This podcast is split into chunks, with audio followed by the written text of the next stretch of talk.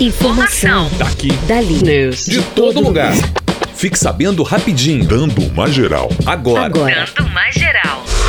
MEC anuncia mudanças nas datas do ProUni e FIES do segundo semestre. Além do adiamento do período de inscrição para o SISU, o Ministério da Educação anunciou ontem a alteração no cronograma de outros dois programas do governo de acesso ao ensino superior. Agora o ProUni, que é o Programa Universidade para Todos, e o FIES, sigla para Programa de Financiamento Estudantil, também tiveram seu calendário alterado pelo O governo. ProUni terá a divulgação das vagas no dia 7 de julho e a abertura das inscrições em 14 de julho. Já o FIES está com o início das inscrições programada para o dia 21 de junho.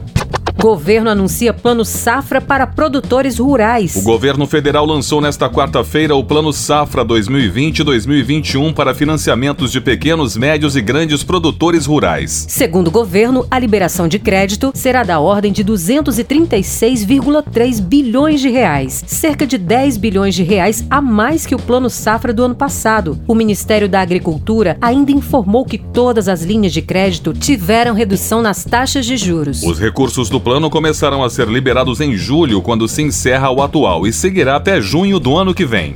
Poupança passa a render a partir de hoje 0,13% ao mês. A caderneta de poupança passará a render ainda menos a partir desta quinta-feira. Os ganhos com investimento caíram dos atuais 2,10% ao ano para 1,58% ao ano, o que corresponde a 0,13% ao mês. O motivo da queda na rentabilidade foi o novo corte na taxa básica de juros da economia brasileira, a Selic, que foi reduzida de 3% para 2,25% ao ano. Mesmo com a queda, a rentabilidade da poupança ainda continua sendo maior que a dos fundos de renda fixa quando se considera as taxas de administração e desconto do imposto de renda.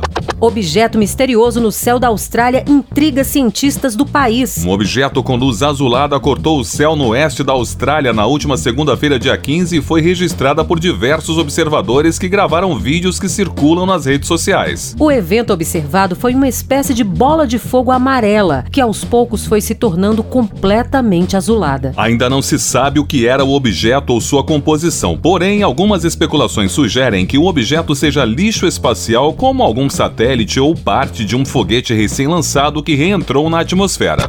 Eu sou Alexandre Ricarte. Eu sou Kelly Gomes. Jornalismo Pedro Laventura. Informação. Daqui. Dali. News. De todo lugar.